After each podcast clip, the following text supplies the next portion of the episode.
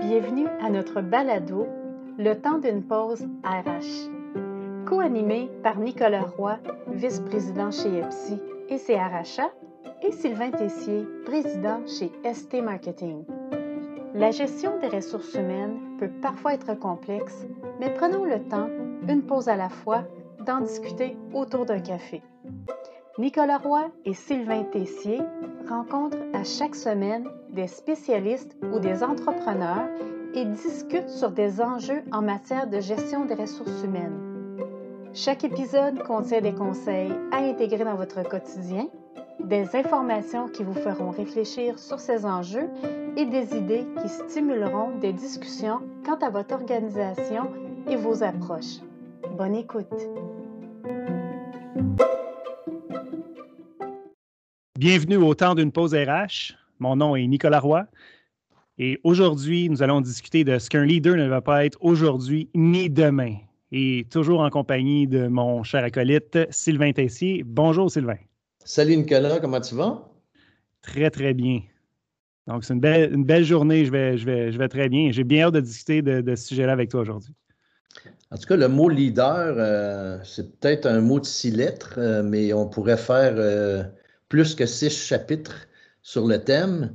Euh, en fait, quand je pense, moi, à leader, je pense il y en a qui imposent des choses, il y en a qui inspirent, il y en a qui diminuent des personnes, il y en a qui valorisent des personnes.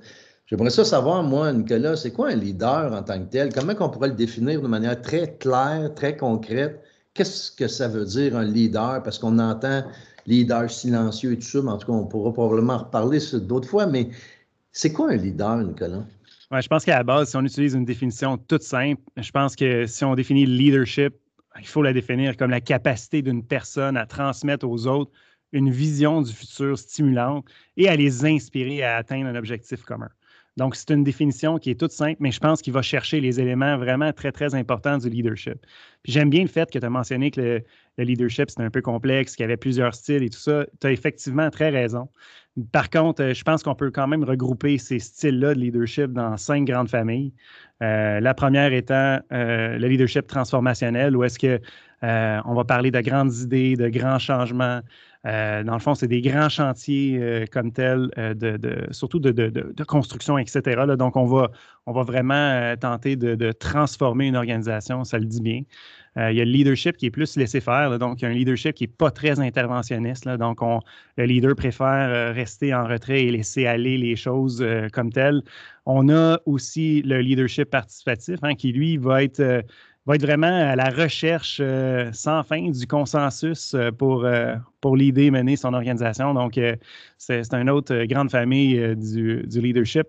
On a aussi le leadership qu'on connaît très, très bien, c'est le leadership transactionnel. Donc, c'est vraiment orienté sur les opérations, les tâches à réaliser, les objectifs à atteindre, très, très euh, euh, je dirais, euh, factuel, opérationnel et tout ça. Donc, on, le connaît très bien parce qu'on le voit beaucoup, ce leadership-là. Et le leadership autocratique, donc une autre grande famille qui a parlé de leadership directif, c'est vraiment ça. Donc, c'est un, leader qui va donner des directives, qui n'est pas très ouvert, dans le fond, à la rétroaction et aux commentaires. Donc, c'est des grandes familles de styles de leadership, puis on va avoir la chance dans, dans, de futurs podcasts de les explorer un peu plus. Mais aujourd'hui, on va vraiment se concentrer sur c'est quoi un mauvais leader, donc un mauvais leadership. Puis, donc, c'est ça. Mais on va quand même avoir la chance de travailler ces autres sujets-là dans un avenir approché. Puis, euh, est-ce que tu as l'impression qu'on qu'il y a des gens aussi qui peuvent euh, se transformer eux-mêmes et devenir des leaders, c'est-à-dire où des fois ils vont te, parler rapidement de différents, différents styles ou différentes euh, sémantiques, si on peut dire, par rapport aux leaders, mais est-ce qu'on peut devenir un leader? Ou c'est quelque chose qui est inné, c'est un talent naturel? Ça, c'est une bonne question. Je pense que le leadership, ça se développe. Euh, évidemment, il y a une partie qui est innée, on ne se le cachera pas, mais il y a une partie qui peut être acquise. Euh, donc, un leader, ça se développe. Puis, souvent, on a tendance à penser que le leadership est vraiment synonyme avec la gestion ou dans une position de gestion. Mais je, veux juste confirmer que tout le monde peut être leader, tout le monde peut encourager les autres, tout le monde peut donner l'exemple, tout le monde peut inspirer euh, ses collègues, tout le monde peut apprécier la contribution des autres. Tout ça, ce sont de belles caractéristiques de leadership. Donc, pour répondre à ta question, c'est que oui, tout le monde peut être un leader, mais un leader à sa façon. Je ne voudrais pas qu'on s'éloigne, mais est-ce que ça se peut que les organisations, Nicolas, est-ce qu'ils s'attardent au style de leadership par rapport aux enjeux de leur organisation? Oui, c'est clair. Euh, dépendant de l'enjeu, euh, il y a certains styles de leadership qui vont être, euh, qui vont être recherchés pour, pour adresser l'enjeu, pour gérer l'enjeu. Donc, évidemment, oui, oui, tout à fait. Pour répondre à ta question, oui, un, style d'enjeu va nécessairement demander un certain style de leadership. Très bien. Puis j'imagine qu'il y a beaucoup de revues de littérature, d'articles qui ont été écrits. J'en ai déjà lu, mais vous, vous êtes expert là-dedans. y a-t-il des, des pop-up ou des indicateurs, une espèce de tableau de bord qui peuvent nous dire Qu'est-ce qui clarifie, c'est quoi un vrai leader ou quelqu'un qui ne l'est pas du tout? Ouais. on, va y aller avec. Ouais, ouais, c'est une super question, euh, Sylvain. On va y aller avec. Euh, on va y aller avec, euh, disons, 10 choses qui ont été identifiées par Forbes. Pour moi, je pense que c'est un, un, article que j'avais lu il y a déjà quelques années, que j'ai trouvé vraiment fantastique là-dessus. Puis, dans le fond, cet article-là nous faisait, faisait part de, de, de, 10 choses qui déterminent si vous êtes un leader ou pas. Et là, on va regarder dans la perspective où vous n'êtes pas un leader si vous faites telle chose. OK? Donc, euh, ça me suit bien jusqu'à maintenant? Je te suis bien. Puis, euh, J'espère pas me reconnaître trop trop dans plein de Oui, oui, évidemment. Mais c'est sûr que si on se reconnaît sur, chacun de ces, sur chacune de ces dix choses-là, ben, il y a un petit problème. Mais ceci étant dit, on va y aller. Je vais faire, euh, je vais faire la, la, liste de, de, de, ces choses-là, puis on en rediscute après. Donc, vous n'êtes pas un leader si vous n'obtenez pas de résultats, hein, évidemment. Vous, obtenez, vous obtenez des résultats, mais pas de la bonne façon. Vous êtes indifférent au travail vous travaillez dans le but d'obtenir une position et non des objectifs fixés. Vous vous en faites plus avec le fait de faire des promesses que de les tenir. Vous faites de la microgestion. Vous suivez les règles au lieu de les faire évoluer. Vous faites mm. peur aux talents au lieu de les garder. Vous prenez tout le crédit au lieu de le donner. Et vous vous souciez plus des processus que des personnes. Surpris euh, de cette liste-là, Sylvain? Non, c'est pas mal euh, intéressant. Puis, euh, tu te reconnais? non, non, non. Ben, en fait, je te dirais, à certaines périodes dans ma vie, des fois, tu sais, quand tu prends un nouveau poste de direction, par exemple, il y a des situations, tu ne sais pas toujours comment interagir. Puis, je te dirais aussi des fois, est-ce que ça se peut qu'il y a des leaders qui pourraient l'être de, de, de meilleurs leaders, mais ils ont comme une commande même au-dessus d'eux, puis ils doivent exécuter des choses, puis ça fait en sorte que le style de leadership est affecté à cause de ça. Mm-hmm. Oui, bien en fait, euh, tu as raison, tout à fait. Hein. le leadership est impacté par, euh, par plusieurs choses. Mais pour reprendre euh, tes, tes, propos, un leader, c'est aussi un être humain. Donc, un leader peut et a droit à l'erreur et admettre ses erreurs, c'est souvent la première chose à faire pour pouvoir s'améliorer en tant que leader. Donc, il faut, mm. garder ça, faut garder ça en tête euh, comme tel. Donc, faire preuve d'humilité et reconnaître que parfois, on ne fait peut-être pas les bonnes choses, c'est une bonne preuve aussi euh, de leadership. Hein. Souvent, le, frein, dans le fond, au développement du leadership, c'est pas reconnaître, euh, pas reconnaître qu'on fait une erreur et, et être un peu, euh, je dirais, entêté euh, sur, sur, sur, sur, un sujet ou sur une façon d'agir. Euh, et, donc, c'est ça, oui. OK. Puis, j'imagine quand même que les mauvais leaders, on ne peut pas s'en tirer à 100% tout le temps. Il doit y avoir des impacts dans les organisations là aussi. Là. Ben, en fait, il y en a, euh, il y en a pas mal. Euh, je pense qu'il y, a pas mal. Si on regarde un leader qui est dans une position de gestion, il y a quand même plusieurs statistiques qui sont assez évocatrices là-dessus. Euh, dans le fond, si on regarde Gallup, par exemple, on réalisé une étude il n'y a pas si longtemps où est-ce qu'on disait 50 des employés ont quitté leur, leur fonction en raison d'un mauvais patron, d'un mauvais leadership. 70 ils pensaient ou ils étaient en recherche active d'un autre emploi en raison d'un manque de soutien ou de reconnaissance de leur leader. Euh, c'est plusieurs, pour moi, plusieurs statistiques qui sont très parlantes. Euh, et, donc, euh, pour répondre à ta question, oui, effectivement, il y, a, quand même, il y a quand même certains éléments sur lesquels on doit vraiment s'attarder parce que le un mauvais leadership a des impacts importants. Des impacts au niveau de l'individu, mais aussi des impacts au niveau de l'organisation. Oui, puis euh, j'imagine, que là aussi, même l'état d'esprit dans l'entreprise, euh, tu sais, la, la, crainte aussi, des fois, d'être au bureau puis de faire face à quelqu'un qui n'a pas un beau leadership, un bon leadership, les coûts de recrutement après ça, l'impact de ça, j'imagine que ça a. Euh, ça a des impacts importants. Oui, oui, puis sur, sur l'individu, si on regarde, tout ce qui touche la fatigue, euh, euh, les problèmes de santé, dépression, euh, frustration, démotivation, ah c'est des, des, des, problèmes graves hein, qui doivent être adressés parce que c'est des souvent, c'est des marques qui peuvent perdurer dans la vie de quelqu'un, non seulement dans sa vie professionnelle, mais aussi dans sa vie personnelle. Puis si on regarde un mauvais leadership sur l'organisation comme telle, euh, perte de productivité, perte de revenus, perte de profit, euh, un taux d'absentéisme plus important, un, taux de roulement plus important. Il peut y avoir aussi des enjeux au niveau de la sécurité et, de la santé et de la sécurité. Donc, plusieurs éléments euh, hyper importants. Tout fait. Puis, tu sais, dans un de nos podcasts, dans le premier podcast, on a parlé de santé mentale. J'imagine que ça a un impact aussi de ça, sur ça. Oh oui, clairement. Clairement, clairement. Comme à chaque semaine, d'ailleurs, comme à chaque podcast, on a une invitée ou un invité et euh, j'aimerais ça que tu introduises notre invité. Oui, ben, cette semaine, on a la chance de parler à Marie-Christine Drouin. Marie-Christine Drouin, qui est psychologue organisationnelle en leader et leader en évaluation des talents au sein de la firme EPSI. Elle est membre de l'Ordre des psychologues du Québec. Elle possède plus de 20 ans d'expérience comme professionnelle en RH, en entreprise, notamment avec le mouvement des jardins. Et c'est un plaisir euh, pour nous euh, de, la recevoir aujourd'hui. On a eu la chance de discuter avec elle. Elle nous a fait part un peu de ses commentaires sur, euh, sur le leadership incompétent, le mauvais leadership. Puis la première question qu'on lui a posée à Marie-Christine, c'était si elle pouvait nous expliquer ce qui caractérisait un leadership incompétent ou un mauvais leadership. Et on écoute sa réponse. Bien hâte d'entendre ça. Moi également.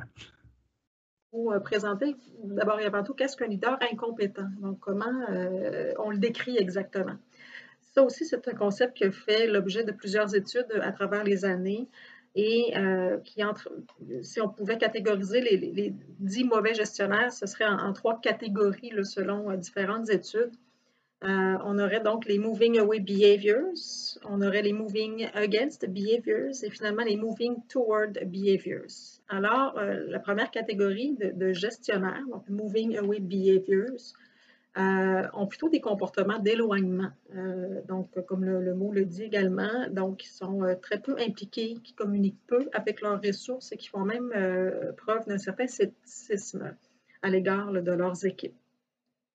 Quand on parle de moving against behaviors, on parle plutôt d'une présence euh, très différente sous forme de, plutôt de, domination euh, auprès des, employés, euh, voire même de, contrôle, de manipulation. Donc, on parle aussi de, gestionnaires qui vont se donner beaucoup d'importance personnelle, qui vont parler beaucoup au jeu tout le temps. Et finalement, les moving toward behaviors, qui vont plutôt avoir tendance à faire preuve de conformisme excessif, qui vont avoir une grande réticence, une grande crainte à prendre des risques ou à défendre son équipe qui peut finalement s'apparenter à une certaine forme d'ingratitude. Alors, ce sont les, trois grandes catégories là, de, dix mauvais gestionnaires, là, euh, si on avait à, donc, à les catégoriser. Mais euh, ce ne sont pas ces gestionnaires-là, euh, malgré tout, qui font parfois le plus de ravages. on, va plutôt parler en fait de leadership absent. Donc, l'absence de leadership est vraiment la forme qui est, la plus commune dans les organisations, la plus silencieuse, mais aussi la plus néfaste. Donc, elle n'est pas toujours détectée parce qu'elle n'est pas si évidente, mais euh, va, avoir beaucoup d'impact négatifs. quand on parle d'absence de leadership, on a vraiment affaire ici à un leader qui serait vraiment détaché au niveau euh, psychologique. Là. Euh, de son équipe qui, évite de s'impliquer de façon significative auprès de ses employés, qui tire beaucoup plus profit de l'organisation qu'il n'y, ajoute de valeur, en fait. Euh, donc, parfois, ça peut être des gens qui, euh, ont eu des promotions parce qu'ils étaient compétents dans des rôles non cadres, par exemple, qui ont, un certain bagage de connaissances techniques, une certaine expertise, mais qui ne sont pas faits pour un rôle de leadership. Donc, ça peut prendre cette forme-là également. Donc, euh, c'est vraiment l'absence de leadership qui serait la, plus, néfaste de, tous, même si elle est plus longue à capter, euh, elle a des effets plus durables selon les différentes études. Euh, l'enjeu aussi avec le leader incompétent, en fait, c'est qu'il y a une majorité d'entre eux, lorsqu'ils sont toxiques au niveau de l'organisation, qui ne sont pas conscients de, ça, qui ignorent ce qu'ils font, qui ignorent l'impact de leurs actions sur les employés. Euh, ça peut se manifester, entre autres, par un manque euh, de conscience de soi, de compassion, de compétences sociales. Ça peut être des gens qui vont faire preuve d'arrogance parfois également. Ils ne vont pas soutenir leurs employés, vont plutôt les critiquer qu'autre chose, euh, vont rarement avoir tort, ne vont pas être à l'écoute des idées d'autrui. Donc, ils peuvent même aller euh, à la rigueur jusqu'à des comportements antisociaux. Là, j'ai déjà dit, puis je te l'ai souvent dit, tout ce qui se mesure s'améliore. Alors, on a demandé à notre invité, c'est quoi les impacts et les coûts d'avoir un leadership incompétent ou des leaders incompétents dans une organisation? Alors, voici sa réponse. Dans une organisation, par exemple, les, impacts, en fait, sont, énormes, sont multidimensionnels et ont comme un effet boule de linge, si on veut. Donc, le leader, peu importe sa forme d'incompétence, que ce soit carrément une absence de leadership, entre autres, bien, ça peut amener une ambiguïté du rôle des employés. Hein. Donc, les, employés ne sont pas au clair avec ce qu'ils ont à faire. Ils ne comprennent pas nécessairement le sens de leur travail, en quoi ils vont contribuer à l'atteinte des objectifs de l'organisation. Donc, à la longue, ça peut amener une augmentation de l'anxiété, euh, d'un sentiment d'aliénation, donc, euh, et même de l'intimidation. Euh, rehausser là, dans les équipes de travail. Éventuellement, ça va amener euh, des problèmes de santé physique et psychologique. Euh, des comportements donc contre-productifs au niveau du travail et euh, évidemment, ça va amener une baisse de la satisfaction d'emploi, de l'engagement puis de la productivité. Donc, selon différentes études, d'ailleurs, le fait d'avoir un leader incompétent comme gestionnaire serait la principale raison d'un faible niveau d'engagement des employés puis de leur recherche d'emploi, même si elle est passée. Voilà donc quelques, impacts. il y en a beaucoup d'autres, évidemment. Euh, à la longue, on en vient avec un climat organisationnel qui est toxique. Ça peut prendre la forme de plaintes, de griefs aussi euh, à l'égard du gestionnaire ou au sens plus large de l'organisation. Euh, on va en venir à une augmentation du taux de roulement, de l'absentéisme, du présentéisme, avec tous les coûts directs et indirects qu'on leur connaît. Euh, une augmentation du risque d'accident, du risque d'incident, du risque de blessure également dans certains milieux de travail particuliers. On va revenir à une exode des talents également. Euh, on peut reconnaître à ça aussi des enjeux d'attraction euh, à la longue aussi. La réputation de l'organisation va être affectée et son image de marque également. Donc, c'est vraiment un nouveau qui tourne et une espèce de cercle qui s'installe qui est très difficile à désamorcer une fois que l'engrenage est pris. Et évidemment, ultimement, on parle de, performance organisationnelle et financière qui est, très, très affectée. Alors, le coût du leadership incompétent est très, très élevé. D'ailleurs, selon une étude récemment euh, réalisée euh, au niveau euh, de l'Angleterre, en fait, une mauvaise culture d'entreprise mise en place par de mauvais gestionnaires fait perdre chaque année à l'économie britannique près de 40,2 milliards de dollars canadiens et le tiers des employés auraient quitté son emploi en raison d'une mauvaise culture dans leur lieu de travail. Donc, même au niveau européen, on voit que ça peut prendre une forme euh, tout à fait comparable qu'on peut euh, chiffrer, évidemment.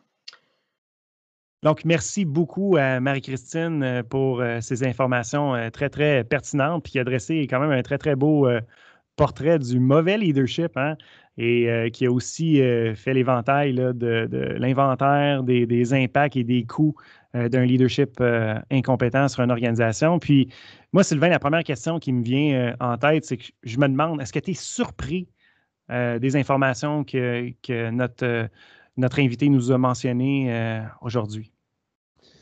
Ben, moi, je te dirais d'un premier temps, mais avant de répondre directement à cette question-là, je me dis, le leadership, c'est toute une table des matières qu'il faut regarder. une encyclopédie, on dirait, le plus.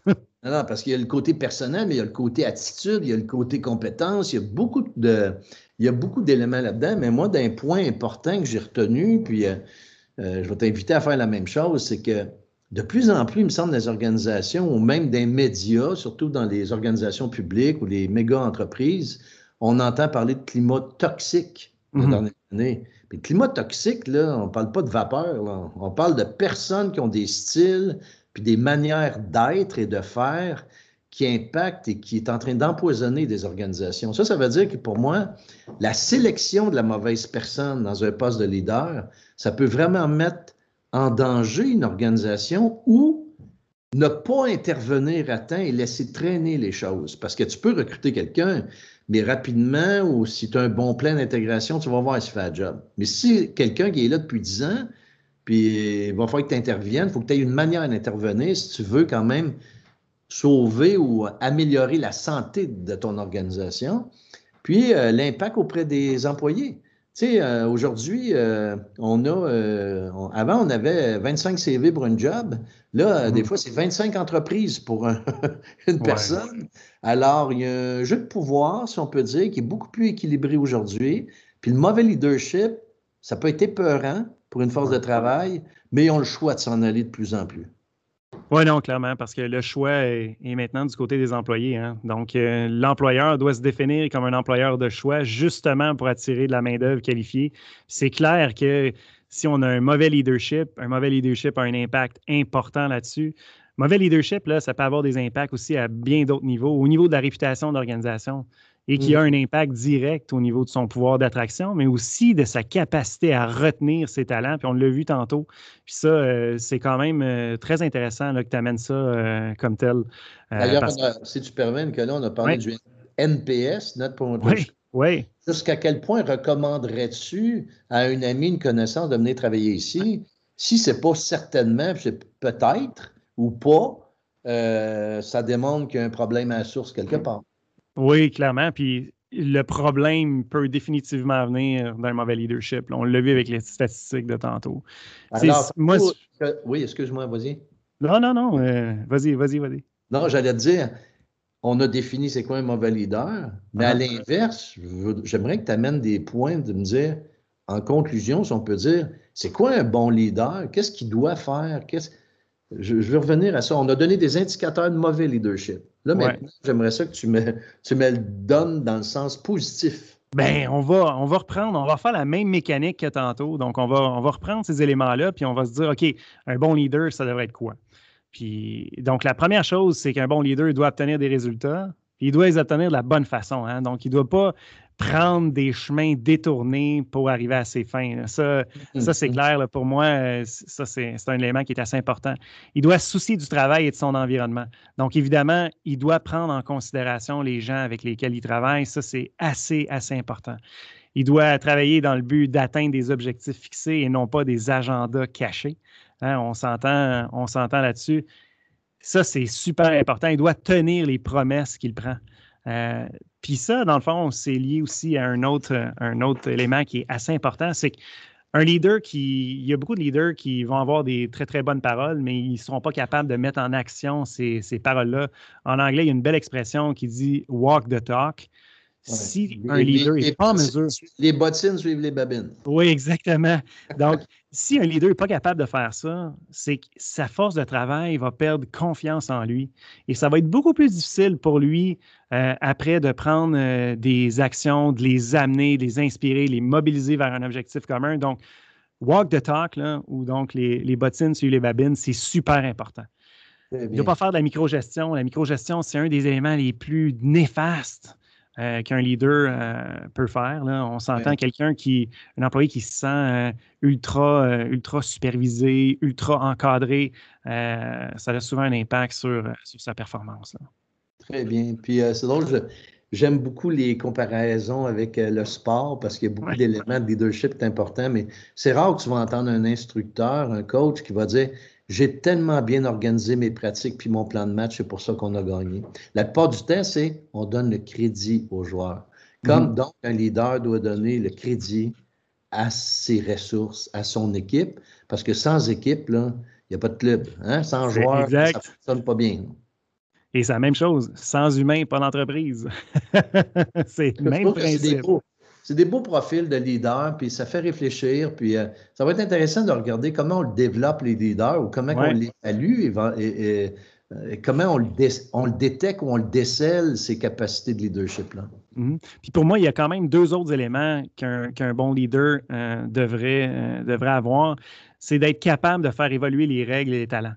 Mm-hmm. Donc, quelqu'un qui est capable de de transformer son organisation, mais qui est capable de faire grandir les gens avec qui il travaille. Ça, pour moi, c'est une très, très bonne euh, caractéristique de leader. Et la dernière, euh, la dernière qui est pour moi probablement une des, plus importantes, c'est de se soucier plus des personnes que des processus. Hein, il y en a des leaders, là, ça suit les processus euh, au, doigt, au, doigt et à l'œil. Par contre, évidemment, les processus, c'est important. je ne dis pas que ce n'est pas important, mais se soucier, se soucier davantage des personnes va vraiment être capable de stabiliser et d'asseoir son leadership pour être capable justement de les mobiliser puis de les inspirer. Ça, pour moi, c'est hyper, hyper, hyper important. J'aimerais ça, à un moment donné, qu'on en parle justement, comment on fait évoluer les règles et les talents, parce que moi, je parle souvent des présidents d'entreprise et je parle que toi, ton rôle comme président ou présidente, c'est de clarifier tes intentions. Mm-hmm. Et si l'intention du président, c'est de changer une culture organisationnelle, c'est là que les gestionnaires vont embarquer ou il faut qu'ils embarquent. Mais faire évoluer les règles, est-ce qu'il y en a qui ont la latitude, d'autres non? Mais le message du top management ou en haut doit être on veut implanter de nouvelles manières de faire mm-hmm. pour corriger du mauvais leadership ou des ambiances qui ne sont pas bonnes.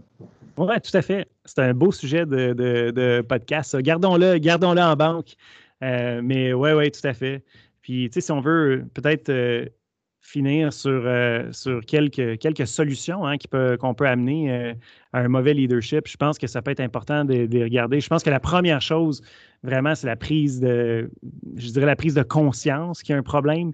Puis ça, ça peut se faire euh, de plusieurs façons, mais il faut aller chercher l'information.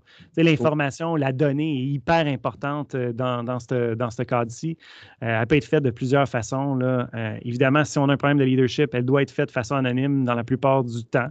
mais c'est ça. Donc, ça va permettre de, comprendre euh, le problème, de, voir où sont les manquements, où sont les enjeux. Ça peut être fait par sondage, ça peut être fait par rétroaction anonyme, ça peut être fait par entrevue de départ, surtout dans un contexte où on a un taux de roulement élevé. L'entrevue de départ ou le sondage de départ devient très, très important, mais non seulement de cueillir l'information, mais après de l'analyser et de mettre des choses en œuvre pour que ça change. Mais ça, ça fait partie de la prise de conscience du problème. Il y a aussi la formation des leaders la formation des leaders, c'est, hyper important parce qu'il y a beaucoup de leaders qui ne sont pas formés pour euh, occuper des postes de leadership. Je vais juste te donner un exemple euh, comme tel. Gartner euh, a réalisé une étude là-dessus, puis c'était assez intéressant. Donc, l'étude démontrait qu'il y avait 27% des unités de travail qui avaient un bon leader à leur tête pour leur futur, uniquement 27 moi, ça me fait peur. Je ne sais pas pour toi, mais moi, ça me fait extrêmement peur, cette donnée-là. Ben, je vais te donner un exemple rapidement qui me vient en tête, là, puis je ne veux pas prendre trop de temps là-dessus, mais il y en a qui font aussi du coaching de contremaître, la formation de contremaître. Pourquoi? On recrute des gens super compétents, puis le contremaître a des compétences techniques, par exemple, parce que je travaille aussi avec beaucoup de manufacturiers, mais le style de leadership, il n'a pas appris comment il implante un leadership, comment il transmet des manières de faire dans l'usine, etc., puis respecter les processus. Et ils, ont tellement besoin de formation souvent. Alors oui, euh, l'élément formation, développement de compétences mm-hmm. doit certainement avoir un impact pour changer ça, la culture organisationnelle. Oui, tout à fait. Puis c'est bon que tu en parles. Puis pour moi, l'autre donnée ou l'autre stats qui, qui disons, qui me fait peur un peu. Euh, et là, encore une fois, je vais, je vais, je vais souligner l'étude qui, a été, qui a été menée par Gartner, où est-ce qu'on énonçait que 81% des dirigeants en ressources humaines pensent que le manque de préparation est la raison principale pourquoi une personne à haut potentiel n'est pas capable d'exercer du leadership. Hmm. Pas rien, c'est 81% où est-ce qu'on parle du manque de préparation d'un leader. Hmm. Donc, pour moi, ça vient renforcer le fait que ces leaders-là doivent être formés. On doit investir dans les leaders pour éviter justement euh, qu'on se retrouve dans une situation où est-ce qu'on a un, mauvais leadership. Moi, en tout cas, il y a une chose que j'aimerais vraiment qu'on discute à un moment donné, c'est la lecture de départ d'une organisation. Parce que euh, il y a beaucoup d'études, mais en même temps, une entreprise qui veut s'auto-évaluer puis mm-hmm. accepter d'être challengée pour savoir sur quelle dimension elle doit s'améliorer, faut qu'elle accepte de se faire mesurer. Il faut qu'elle accepte qu'il y ait une mesure de départ pour dire Oh, on a un problème là. Évidemment, il y a des indicateurs. S'il y a un taux de roulement de 40% euh, à un moment donné, il y a un indicateur quelque part. Alors, j'aimerais ça qu'on en parle vraiment. C'est un beau drapeau rouge, disons. Là. En tout cas, ça a été super intéressant comme sujet, euh, Nicolas. Puis euh, on ne peut pas s'arrêter là. Il va falloir certainement avoir d'autres projets par rapport à ça. D'autres, ben oui, on l'a vu. Hein? Il y a plusieurs beaux, beaux sujets de prochains balados, dont notamment sur les styles de leadership. Donc, chers auditeurs, permettez-nous de vous remercier encore une fois d'être à l'écoute. Vous êtes plusieurs qui nous écoutez.